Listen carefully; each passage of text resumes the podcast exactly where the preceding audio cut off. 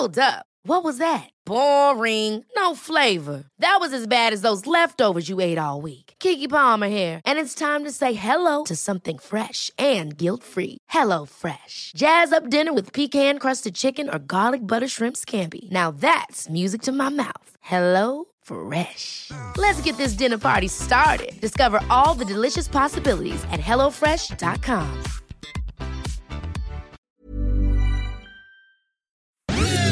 Dixo presenta Factor Kaiser con Max Kaiser. Dixo is back. Información trascendente con Max Kaiser. Factor de cambio. Factor Kaiser. que todos los negocios jugosos que se hacen en el país, negocios de corrupción, llevan el visto bueno del presidente de la República. Para que esto quede claro, no es que no lo sabía el señor presidente, pues que el señor presidente tiene buenas intenciones, pero lo engañan, lo traicionan no le ayudan. Mentira. El presidente de México tiene toda la información que se necesita. Las tranzas más grandes son las que se hacían desde arriba. Entre más elevada la autoridad, más corrupción. Ese era el problema. Nada de que el presidente no sabía, no se enteraba, eh, lo engañaban. Eso es falso. El presidente de México está informado de todo lo que sucede y las tranzas grandes que se llevaban a cabo y que se pudiesen realizar si nosotros no cumpliéramos con nuestro compromiso de gobernar con honestidad, todas esas eh, tranzas llevan el visto bueno del presidente. Aunque no firme, él autoriza, él tolera, él permite. Dos días después, López acepta que sí hubo contratos millonarios para los amiguitos de Andy. En el colmo del cinismo, este jueves, López aceptó que sí existían esos contratos, pero que sus hijos no eran corruptos, dijo. No importa que Loreto y su equipo hubieran probado, con documentos oficiales, que se trataba de una red de amigos cercanos de Andy, con empresas hechizas relacionadas entre sí que simulaban competencia y obtuvieron contratos de manera directa. Tuvo el descaro de minimizar el monto y asegurar que sus hijos nada tenían que ver. Guarden esta declaración, porque ayer en su programa, Loret dijo que solo era la punta del iceberg. La banda de los López.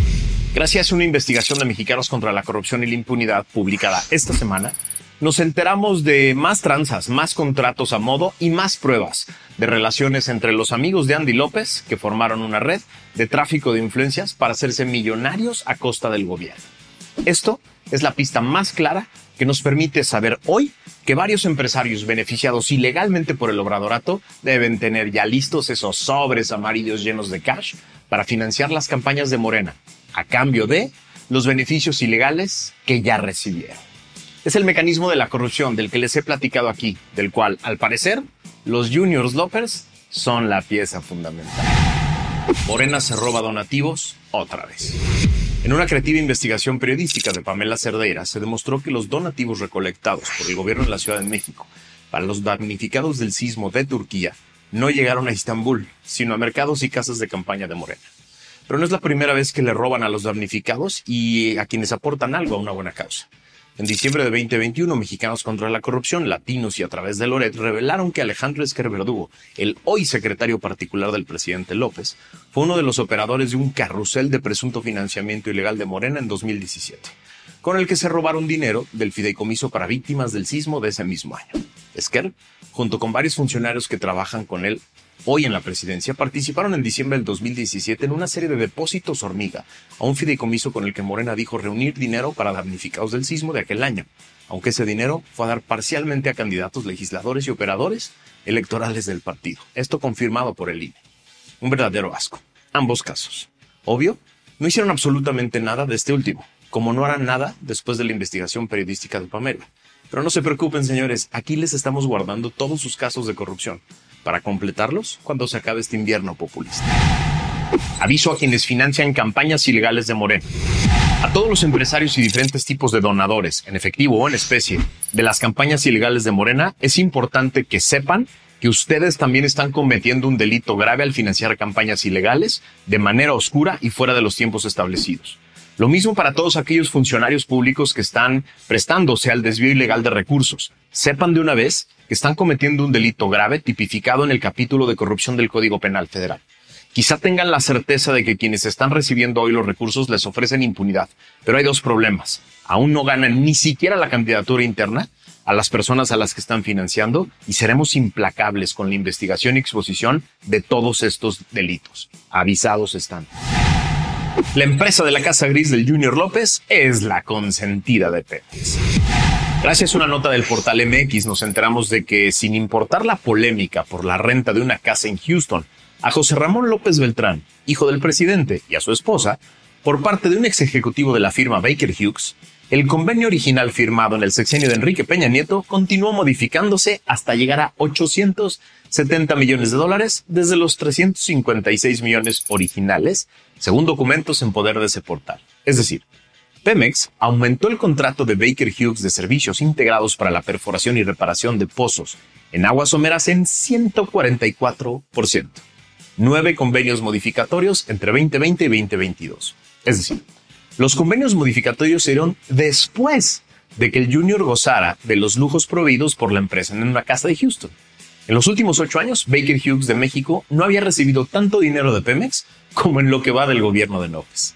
En 2019, 2020 y 2021, Pemex Exploración y Producción realizó depósitos por 19 mil millones de pesos a la compañía transnacional, mientras que en los últimos tres años del gobierno de Peña Nieto solo entregó 10 mil millones de pesos. Es decir, a pesar del récord histórico que tiene Pemex en deuda con proveedores, a pesar de que nadie cobra hoy en Pemex, Baker Hughes multiplicó sus pagos en los últimos tres años.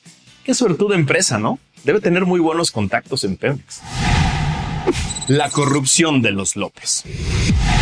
Gracias a otro bombazo de investigación del equipo de Carlos Loret en Latinos, nos enteramos de que la hermana de la corcholata que se dice hermano del presidente, es decir, de Patán Augusto, recibió 478 millones de pesos en contratos a través de empresas que al parecer ni existen, es decir, empresas fantasma, a través de oscuras adjudicaciones directas que le otorgó el gobierno de su esposo el gobernador de Chiapas. A ver, vamos a explicarlo al revés, para que se entienda mejor.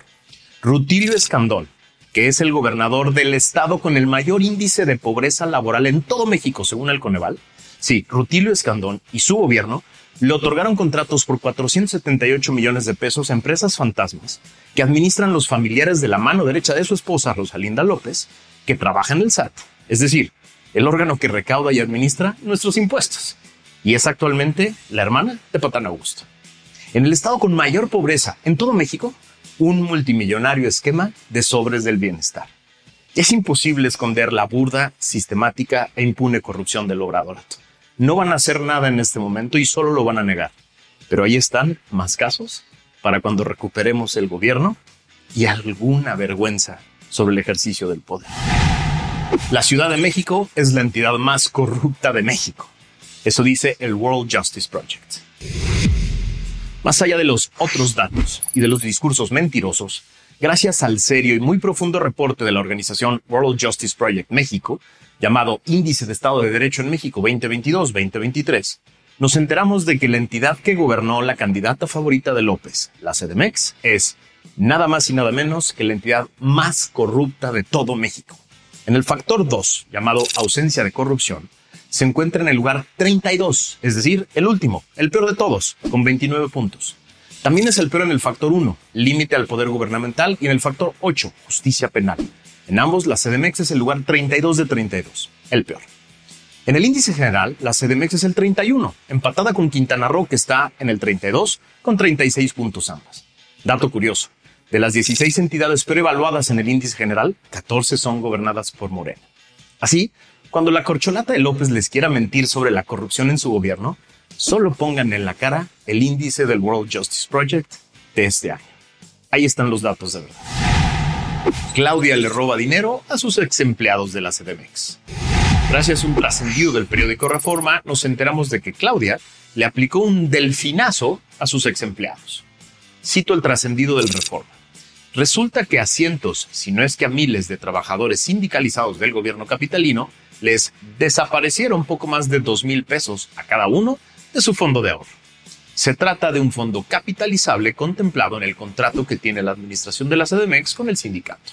Y por alguna extraña razón, en esta semana las distintas dependencias comenzaron a descubrir que les habían trasquilado lo que les correspondía por concepto de rendimientos de dicho fondo. Lo trataron de negar, pero el día siguiente se les cayó el teatrito porque les llegó una manifestación de trabajadores a la sede del gobierno en la Ciudad de México exigiendo respuestas. ¿Se imaginan en cuántas dependencias de la Ciudad de México, de los gobiernos locales y del gobierno federal les han robado dinero a los trabajadores que están ahí para supuestamente servir a la nación? Deben ser miles de millones. Ojalá se atrevieran a denunciar. Diputada de Morena denuncia desvío de 6 mil millones de pesos. En una nota del periódico Reforma de esta semana nos enteramos de que la diputada de Morena, Inés Parra, denunció ante la Fiscalía General de la República desvíos por 6 mil millones de pesos en la Secretaría del Bienestar, al tiempo de reclamar al presidente López su olvido contra la corrupción. Parra señaló que la responsable de tales desvíos puede ser Ariadna Montiel y otros funcionarios que no han comprobado el destino de los recursos públicos. Cito a la diputada, me veo en la obligación ética y moral de presentar denuncia por los desvíos contra quien resulte responsable. No me queda la mayor duda de que posiblemente sea ella, Montiel, porque ella es la titular. No creo que un titular de una Secretaría de Estado desconozca del tema. Al final, ellos son los que administran, aseveró Parra en conferencia de prensa. Aseguró que ni la ASF ni la Secretaría de la Función Pública han cumplido con la presentación de denuncias penales, a pesar de los resultados de auditorías que dan cuenta del desvío de recursos multimillonarios. Tres cosas me parecen muy importantes para destacar de esta nota. Primero, no se trata de una acusación de una diputada de oposición o de un medio crítico al gobierno, sino de una diputada de Morena. Segundo, se refiere específicamente a Ariadna Montiel, secretaria del Bienestar, que, descrita por Elena Chávez, es, que es la autora del libro El Rey del Cash, se trata de la pieza clave en el esquema de recolección, administración, distribución del dinero en efectivo que se recolecta para campañas en Morena, los sobres del cash, pues. Y tercero, que no solo lanza la acusación pública al aire, sino que le manda el torito como denuncia formal a la Fiscalía General de la República, a la Secretaría de la Función Pública, que depende de la Cámara de Diputados. Aquí le vamos a dar seguimiento a esta nota. Claudia compra fentanilo y vermectina a empresa de morenista. En una nota de investigación de la plataforma Latinus, a través de Carlos Loret, nos enteramos de que el gobierno de la Ciudad de México, encabezado entonces por Claudia Sheinbaum, entregó contratos por hasta 165 millones de pesos a la empresa abastecedora de insumos para la salud, ligada al consorcio farmacéutico de Carlos Lomelí, presidente del Consejo Estatal de Morena en Jalisco y actual regidor de Guadalajara, el precandidato de Morena a gobernar Jalisco. Entre enero de 2021 y diciembre de 2022, la Secretaría de Salud de la Ciudad de México firmó 16 contratos con esta empresa para comprarle fentanilo, medicinas, material hospitalario, además de 13.000 envases de ivermectina, el antiparasitario utilizado en animales que el gobierno de Claudia repartió de forma masiva a la población para experimentar sin el consentimiento de estos conejillos de indias si este medicamento funcionaba para prevenir el COVID. El jueves, indignada, lo trató de negar y solo confirmó en una nota todo lo que dice el reportaje. Lo típico de cada escándalo de corrupción en el obradorato. Negar, sin pruebas, acusar al medio, hacerse la víctima, mantener ese penoso 100% de impunidad en el obradorato y pasar al siguiente escándalo.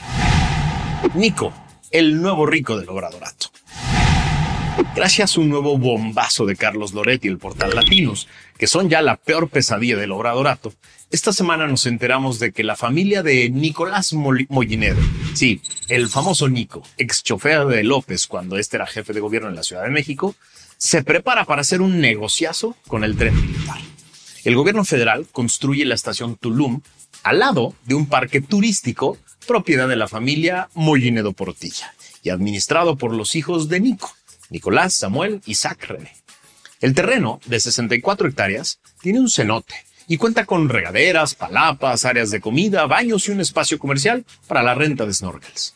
El hijo mayor de Nico se hizo del terreno en octubre del 2018, dos meses después de que el presidente anunciara la construcción del tren militar. Es decir, estos visionarios hijos y familiares del ex chofer de López se hicieron de ese multimillonario terreno en octubre del 2018 gracias a una donación de un tío, cuando López acababa de anunciar su capricho consentido y casualmente ahí, al lado, va a pasar una de las estaciones más famosas del tren militar, la de Tulum, que es además la que más ha devastado la selva. Hoy, ese parque vale millones.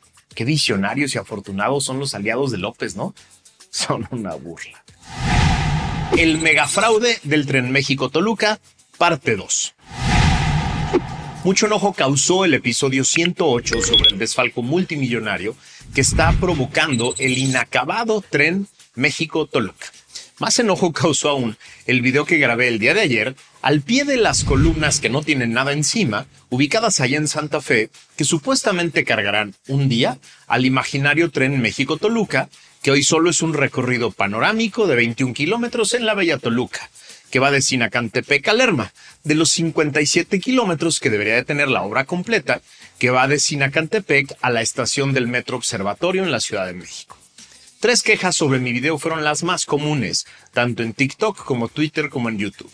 La primera, la obra es de Peña y no dijiste nada en su momento. La segunda, la corrupción de esa obra viene desde Peña. La tercera, por lo menos la va a acabar y es un orgullo. A ver, vamos una por una de estas eh, sabiondas eh, observaciones que resumí aquí, obvio sin las groserías, sin los adjetivos y sin las furiosas reclamaciones. A ver, el primero, la obra es de Peña y no dijiste nada en su momento.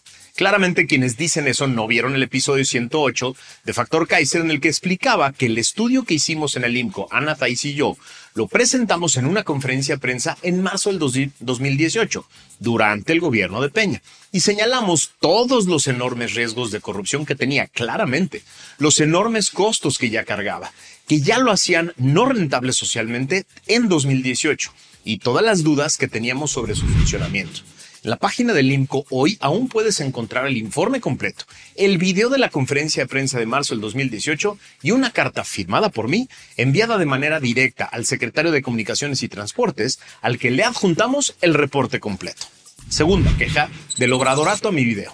La corrupción de, de esa obra viene desde Peña. Sí, en efecto, así lo advertimos en marzo del 2018, durante el gobierno de Peña, pero no solo eso. En el episodio 108 también relato cómo le entregué en propia mano el reporte completo a Javier Jiménez Espriu, el primer secretario de comunicaciones de López, y cómo le advertimos en ese momento a él de los enormes riesgos de corrupción y los sobrecostos. Hay foto de la reunión. Tenían todos los elementos para frenar la obra, para investigarla, para generar responsabilidades y definir si la querían hacer suya o no. El problema es que seis años después no hubo una sola investigación, ni auditoría, ni responsabilidad administrativa, ni penal en contra de nadie por los abismales sobrecostos, por el retraso de seis años y contando, y por la absoluta opacidad del destino de 80 mil millones de pesos extras y contando. Es decir, hicieron suya la obra sin investigar nada. La convirtieron en un proyecto más del obradorato. Tenemos que quedarnos otra vez con el discurso de que la corrupción de antes se acaba con la bendición de López? Eh, ¿Me estás diciendo acaso algo así como que el obradorato purifica todo lo que toca y le quitan los problemas con el simple halo purificador de López? El propio López en 2017 exigía vehementemente cuentas claras sobre ese tren en sus eventos de campaña. ¿Dónde están esas cuentas claras cinco años después de una obra que gasta miles de millones de pesos? Tercer reclamo que me hicieron en el video por lo menos la va a acabar y es un orgullo. A ver, les explico. Las obras públicas son decisiones de política pública que deben maximizar el uso de los recursos públicos, que son nuestros, tuyos y míos. Son escasos y son limitados y deben ser utilizados de forma que se genere el mayor desarrollo sustentable posible para todos. No es un deseo mío, lo dice claramente los artículos 25 y 134 de la Constitución. Así la pregunta es si estos 120 mil millones de pesos para construir un tren de 57 kilómetros de Sinacantepec a Observatorio era la mejor forma de usar esos recursos. El aforo calculado desde el 2014 era, era de 230 mil pasajeros diarios, con un costo del boleto de 80 pesos por persona. Quiere decir que para hacerlo rentable, el proyecto original calculaba un ingreso diario de 18.4 millones de pesos. El fin de semana se anunció que durante septiembre el recorrido panorámico será gratuito, es decir, se perderán ingresos por por lo menos 18 millones de pesos diarios en septiembre, pero que a partir de octubre cobrarán 15 pesos tarifa general, es decir, si lograran el aforo de 230 mil pasajeros diarios, ingresarían 3.4 millones de pesos diarios. 15 millones de pesos diarios, menos de los calculados. Esto implica entonces una pérdida de ingresos de 450 millones al mes. ¿Sabes cuánto nos tardaríamos en recuperar la inversión de 120 mil millones de pesos que va hasta hoy con un ingreso de 3.4 millones de pesos diarios? 35 mil días de aforo completo, es decir, 96 años. Y eso sin contar lo que va a costar al mes la operación que claramente va a estar subsidiada. ¿Sabes cuántos Versas 2023 de Nissan de 328 mil pesos se podrían comprar con 120 mil millones de pesos? 365 mil Versas, nuevecitos. Es decir, solo con lo que han gastado hasta hoy en la obra, le podrían comprar y regalar un Versa nuevo 2023 a las 230 mil personas que supuestamente van a usar el tren y te sobra para darles para la gasolina y mantenimiento por años. Todo esto para que un señor se sienta muy orgulloso y se tome fotos electorales es demasiado caro y absurdo, ¿no crees? Este episodio lo hice con este nivel de detalle y comparaciones ejemplificativas para que aprendamos a exigir cuentas y a evaluar a los gobiernos. Es imprescindible que ejerzamos de mucho mejor manera nuestro derecho a exigir cuentas y evaluar proyectos alternativos. Ya basta de engaños, ya basta de mentiras, ya basta de tirar nuestro dinero a la basura para que un señor se sienta orgulloso y para que pueda echar discursos sobre su apoyo a los más desprotegidos. Esas personas, esas personas desprotegidas que supuestamente van a utilizar este tren, hubieran podido beneficiarse de mucho mejor manera con esos miles de millones de pesos utilizados de otra forma. Morena engañó a los damnificados del sismo de 2017. Esta semana se recordó el sismo del 2017 y a millones de personas no se nos olvidó cómo Claudia, López y Morena utilizaron esa tragedia para la campaña de ambos en 2018. Le prometieron de todo a los damnificados no escatimaron en ofrecimientos y juramentos para obtener el voto de las víctimas y de sus familias. En una nota de Animal Político de esta semana, nos enteramos de que seis años después de este sismo de 7.1 grados, que sucedió el 19 de septiembre del 2017, el 32% de los damnificados de la Ciudad de México, que forman parte del censo elaborado por las propias autoridades para programas de apoyo, continúan sin volver a sus viviendas, ya que éstas se encuentran o en obra o en muchos casos ni siquiera ha comenzado la reconstrucción. De acuerdo con los datos de la Comisión para la Reconstrucción de la Ciudad de México, actualmente hay 5.250 viviendas y edificios de departamentos que se encuentran en reconstrucción y en rehabilitación, como por ejemplo el caso de Alfonso Reyes 188. Los vecinos de este lugar, entrevistados por Animal Político, coinciden en que solo la organización de los damnificados en colectivos ha sido clave para que las personas afectadas sean escuchadas de alguna manera por las autoridades y se tenga el compromiso de que contarán con un espacio de vivienda. Es decir, solo por la presión permanente se ha cumplido apenas con dos terceras partes de los compromisos. Pero ahí viene otra vez la época electoral y es momento de recibir un castigo a través del voto. Es momento de ajustar cuentas. Y ustedes, víctimas y sus familias, tienen la posibilidad de castigar a los que prometieron y no cumplieron con su voto. Claudia espía a opositores a través de Godoy.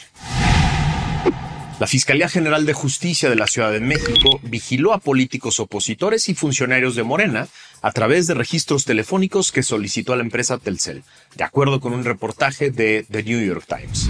Este 9 de noviembre, el medio estadounidense informó que, a través de expedientes judiciales, se puede constatar que la Fiscalía Capitalina pidió a la empresa Telcel los registros telefónicos y de mensajes de texto, así como datos de localización de más de una decena de funcionarios y políticos, tanto opositores como de Morena.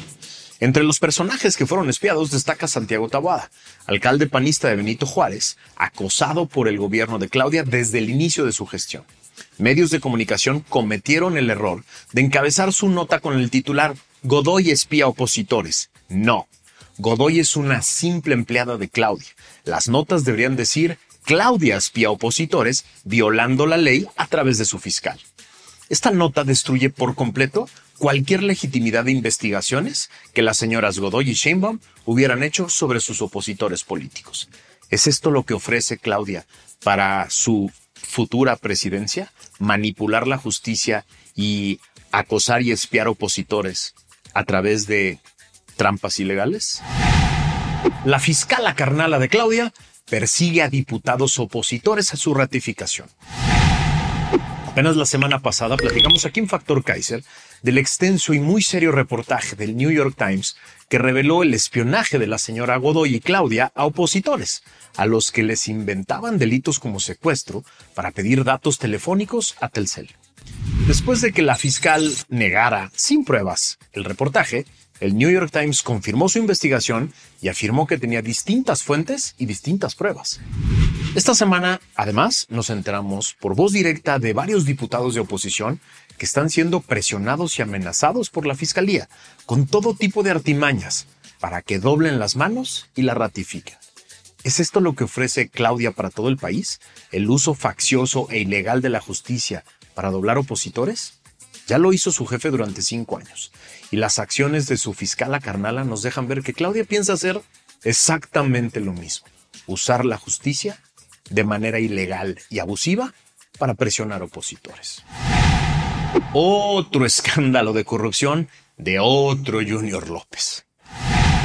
Otra bomba de Carlos Loreto. Otro misil a la línea de flotación del discurso de honestidad de López. Otra prueba más del engaño.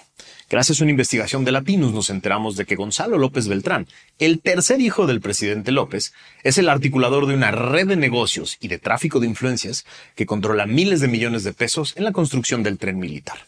Así lo revela Amílcar Olano, íntimo amigo de los hermanos Andy y Gonzalo López Beltrán, y contratista que recibió millones de pesos del gobierno morenista de Quintana Roo por la venta de medicamentos, como lo publicó Latinos el pasado 6 de diciembre y que comentamos aquí.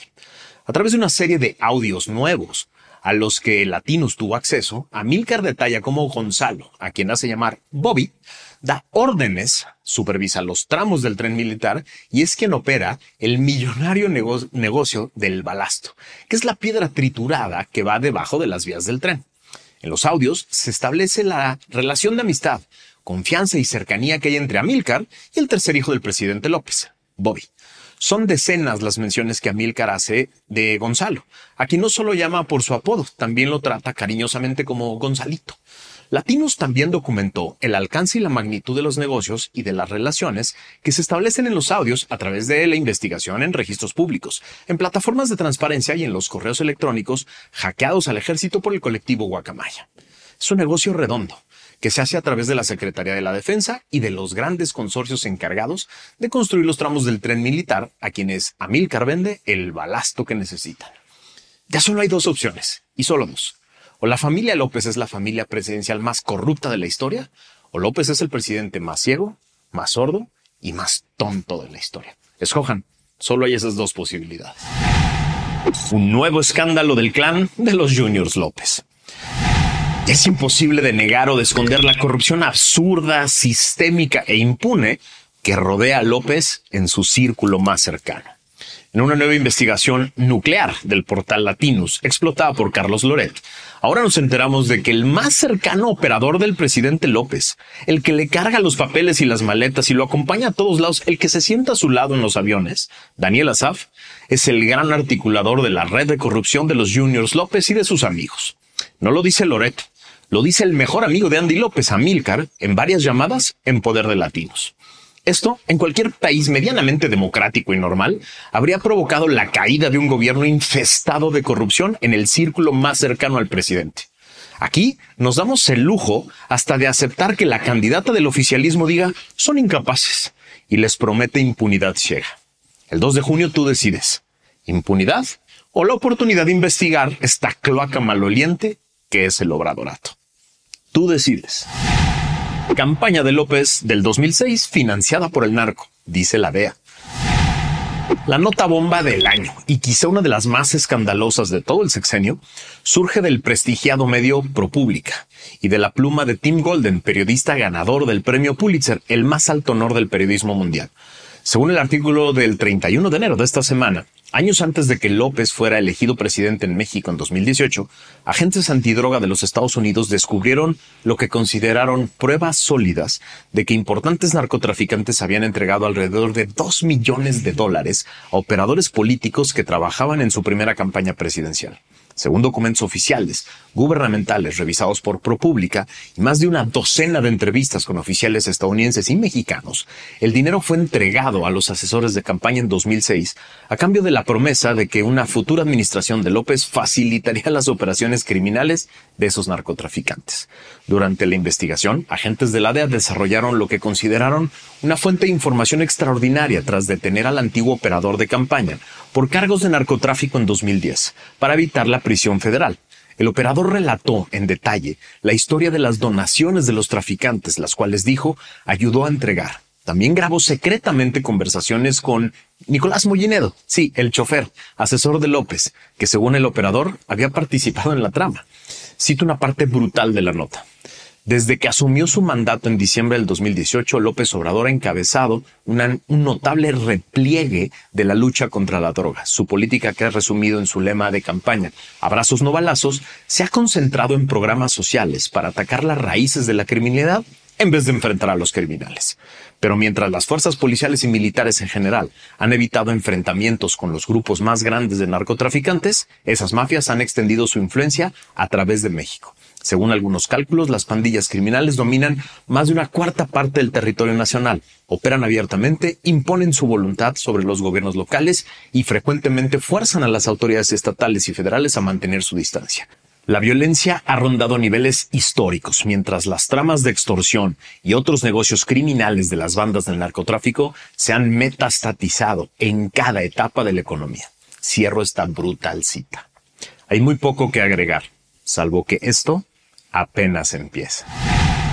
Nuevo mega escándalo de corrupción del obradorato en medicinas.